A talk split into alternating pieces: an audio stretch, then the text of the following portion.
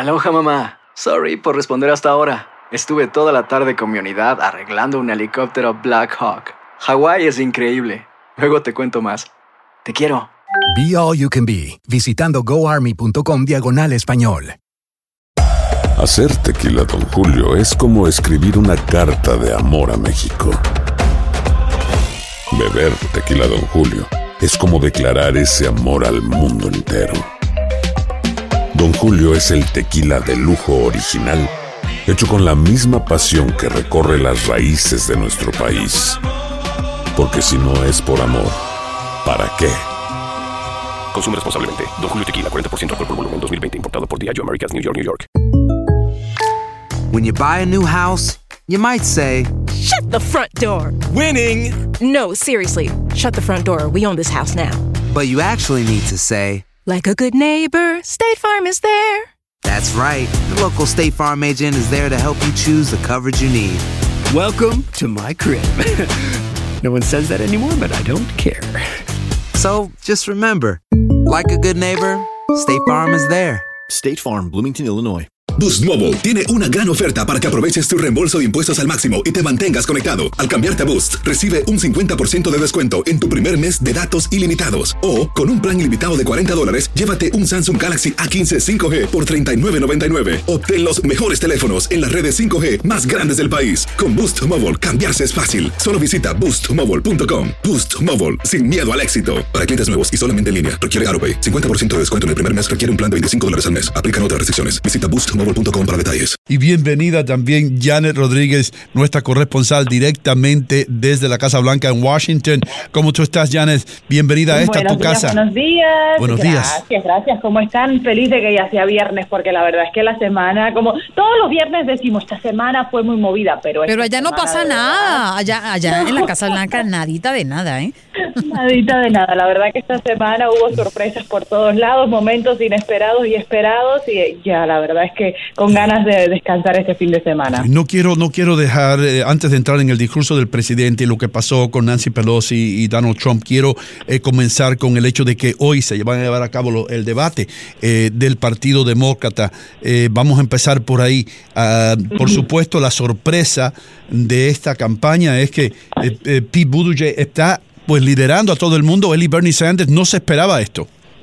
Eh, no, yo creo que la sorpresa de que da Iowa, aunque no se ha declarado un ganador, hubo toda una debacle allí en ese estado con las eh, con los caucuses de que no se pudo, pudieron contar los votos y demás porque no funcionó la aplicación y no se ha declarado un ganador, pero ya con 100% de los votos contados pareciera que Pete Buttigieg sigue con la delantera muy muy leve sobre Sanders, pero él y Sanders eh, están a, la, a la cabecera y Biden queda a un distante cuarto puesto, entonces habría que ver hoy en este debate eh, cómo se afronta eh, en estos resultados y cómo se ya va, va- yo creo que ya a partir de ahora vamos a ver a los candidatos eh, la verdad es que ofendiéndose a lo mejor unos a los otros, atacándose unos a los otros, ya no va a haber esa, esa amistad que, que hemos visto en los últimos debates y yo creo que ahora sí van a sacar los guantes.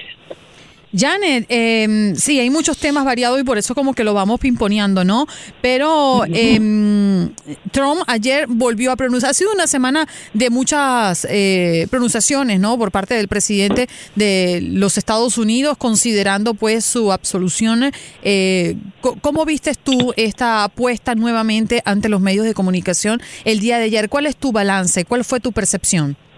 Mira, ayer estuvimos allí en la Casa Blanca eh, ante un eh, un discurso que no sabíamos cómo iba a ser. Él nos había dado una pequeña previa, pero la verdad es que no nos imaginamos que el discurso de ayer fuera a ser tan eh, tan largo y con tan poca sustancia. El presidente, por una parte, no se perdonó ante la nación, sí se perdonó ante su familia, eh, no los ataques eh, continuaron en contra de los demócratas, no dijo que ahora, bueno, vamos a dejar esto a un lado y vamos a trabajar para sanar las heridas que ha creado este proceso político. Nada de eso lo escuchamos. Lo que escuchamos fue al presidente eh, nombrar uno por uno los republicanos que estaban allí presentes, echarle flores a aquellos, a sus abogados, pestes a los demócratas y y no vimos a un presidente que está tratando de sanar a una nación que ha quedado muy dividida políticamente y polarizada por este proceso político.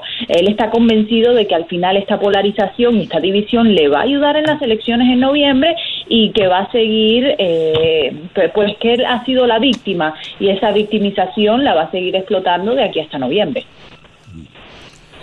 Bueno, eh, Janet, y si seguimos, eh, hemos visto que el nivel de aprobación ha subido. Eh, con todo esto, con esto, esta retórica eh, pues un poco negativa, pero mm, hay que admitir que la popularidad del presidente ha subido en los últimos, yo diría que el último mes o después que se empezó a llevar el, juicio seriamente. Sí, sí, sí, sobre todo entre los republicanos ha subido, ha subido a nivel general, entonces él ve esto como una una manera más de decir, bueno, yo soy la víctima, aquí el, herido soy yo y vamos a seguir con este cuento eh, de que yo no he hecho nada malo y como dijo ayer, yo, yo, y lo digo textualmente, él dijo, bueno, sí, yo he hecho muchas cosas malas en mi vida, no a propósito, pero las he hecho y este es el resultado. Y, y enseña el periódico que dice absuelto. Entonces, como diciendo la nación, a la nación, al final del día me salgo con lo que yo quiera hacer porque me van a absolver y no pago los platos Juan, ¿tienes una pregunta? Sí, sí, lo cierto es que, Janet, ahora estamos viendo un presidente Donald Trump completamente recargado, fortalecido, con la mira puesta en las, en las, en las elecciones presidenciales. Eh, y obviamente esto trae, como es costumbre en él, un aumento en el lenguaje, se, se, se empiezan a, a, subir el tono. ¿Qué cree que va a pasar con los demócratas? ¿Continuarán eh, siendo conciliadores o ya llegó la hora de entrar en un ataque frontal, así como lo decía usted, entre ellos, irse de frente contra el, presidente también? Sí, sí, sí, Juan Carlos. Desde el momento que el Nancy Pelosi, me imagino que hablaremos de eso, rompe el, el discurso, la copia del discurso, y aquí se ha declarado guerra. Y no es que no había guerra entre Nancy Pelosi y el presidente, llevan meses sin hablar, pero yo creo que ya la guerra está abierta, declarada, y ayer, ayer, en un discurso en el desayuno nacional, eh, a la oración, un, evento eh, simbólico sobre la fe y la, y la oración, y, un evento bipartidista del que no se habla de política, va el presidente y le dice a Nancy Pelosi que a él no le gusta la gente que, que reza por él y no lo hace. Y ahí estaba sentada Nancy Pelosi al lado. Después viene Pelosi y le dice, ah, no, pero usted no sabe nada de ni rezo ni de fe. Así que aquí la guerra está declarada y vamos a ver cómo afecta eso a la política de la nación, porque aquí hay muchos temas por resolver en este país y con un país, con un Congreso y una Casa Blanca tan dividida, ¿qué se logra hacer para adelantar eh, los temas que de verdad interesan al pueblo? Mi querida Janet, Venezuela, un tema pues que nos toca muy de cerca, eh, ha sido una gran semana para los venezolanos, viendo como una luz al final del túnel y cerramos con la presencia de Juan Guaidó allí en la Casa Blanca. ¿Qué repercusión tuvo esto? ¿Cómo lo recogieron los medios? Eh, ¿Fue realmente tan impactante eh, como lo vimos desde acá?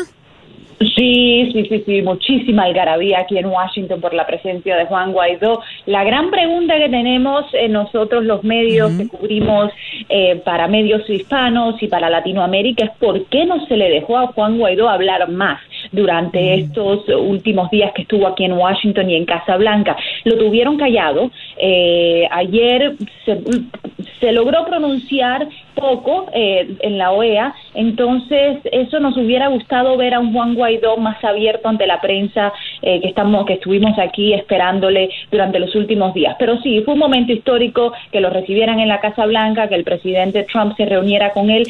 Cabe recalcar que nosotros, bueno, estuvimos allí estaba abierta la reunión a la, a la prensa que cubre Casa Blanca y de momento, repentinamente, cuando se empiezan a reunir en la oficina oval, nos dicen no va a haber acceso a la prensa. Y no pudimos hacerle ninguna pregunta ni al presidente Trump ni a Guaidó. Nos, que, nos dejaron plantados, básicamente. Entonces, eh, esa sigue siendo la, la espinita que nos quedó de toda esta visita, de por qué no hubo el acceso que queríamos al presidente interino de Venezuela. Mm. Te voy a hacer una Bueno, pregunta. Pero, eh, adelante Juan Carlos. Per- per- perdón, perdón, Nino, pero también es que con, con Juan Guaidó pasa algo muy similar a lo que a lo que a lo que estábamos hablando hace unos instantes del presidente Donald Trump.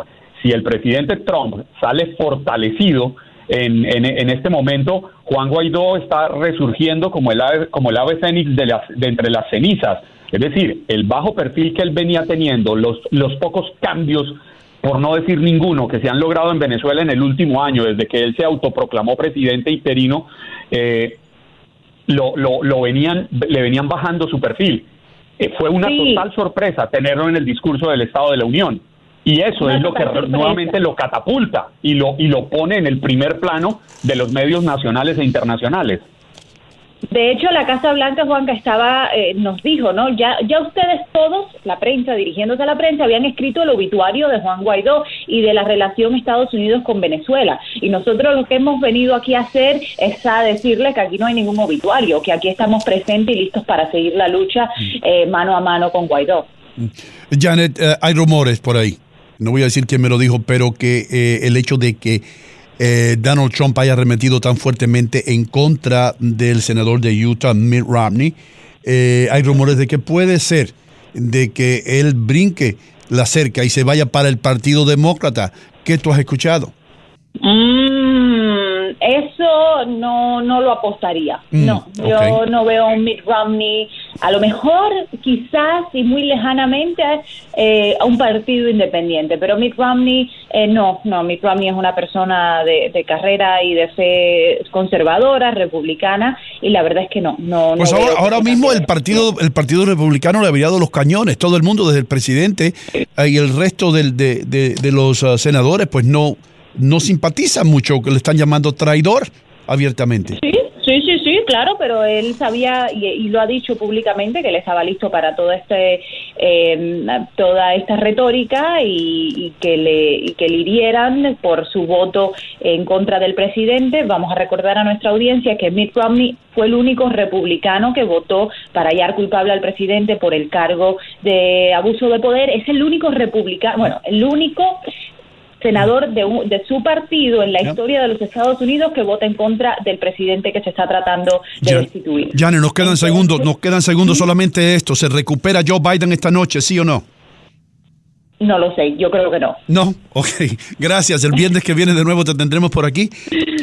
Como siempre. A ustedes, un abrazo. Agradecemos tu participación en Buenos Días América. Ya regresamos. Andreina Gandica, Juan Carlos Aguiar, un servidor Hino Gómez diciéndole a todos ustedes, quédese ahí donde está, porque lo que viene todavía es mejor de lo que ya pasó. Así que queda mucho más eh, por cubrir aquí en Buenos Días América. Adriel Muñoz me acompaña en la mesa de trabajo en la capital del mundo y por allá Gregor Hereo en la producción eh, asistiendo por supuesto Andreina Gandica y Juan Carlos Aguiar, que hoy nos acompaña desde Dallas, Texas.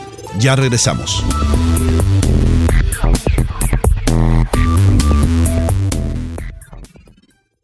Boost Mobile tiene una gran oferta para que aproveches tu reembolso de impuestos al máximo y te mantengas conectado. Al cambiarte a Boost, recibe un 50% de descuento en tu primer mes de datos ilimitados. O, con un plan ilimitado de 40 dólares, llévate un Samsung Galaxy A15 5G por $39.99. Obtén los mejores teléfonos en las redes 5G más grandes del país. Con Boost Mobile, cambiarse es fácil. Solo visita boostmobile.com. Boost Mobile, sin miedo al éxito. Para clientes nuevos y solamente en línea, requiere AroPay. 50% de descuento en el primer mes requiere un plan de 25 dólares al mes. Aplican otras restricciones. Visita boostmobile.com para detalles. Si no sabes que el Spicy McCrispy tiene Spicy Pepper Sauce en el pan de arriba y en el pan de abajo, ¿qué sabes tú de la vida? Para, pa, pa, pa. Cassandra Sánchez Navarro junto a Catherine Siachoque y Verónica Bravo en la nueva serie de comedia original de VIX, Consuelo, disponible en la app de VIX ya. This is the story of the one. As a maintenance engineer, he hears things differently. To the untrained ear, everything on his shop floor might sound fine, but he can hear gears grinding or a belt slipping. So he steps in to fix the problem at hand before it gets out of hand. And he knows Granger's got the right product he needs to get the job done, which is music to his ears. Call, click Granger.com, or just stop by. Granger, for the ones who get it done.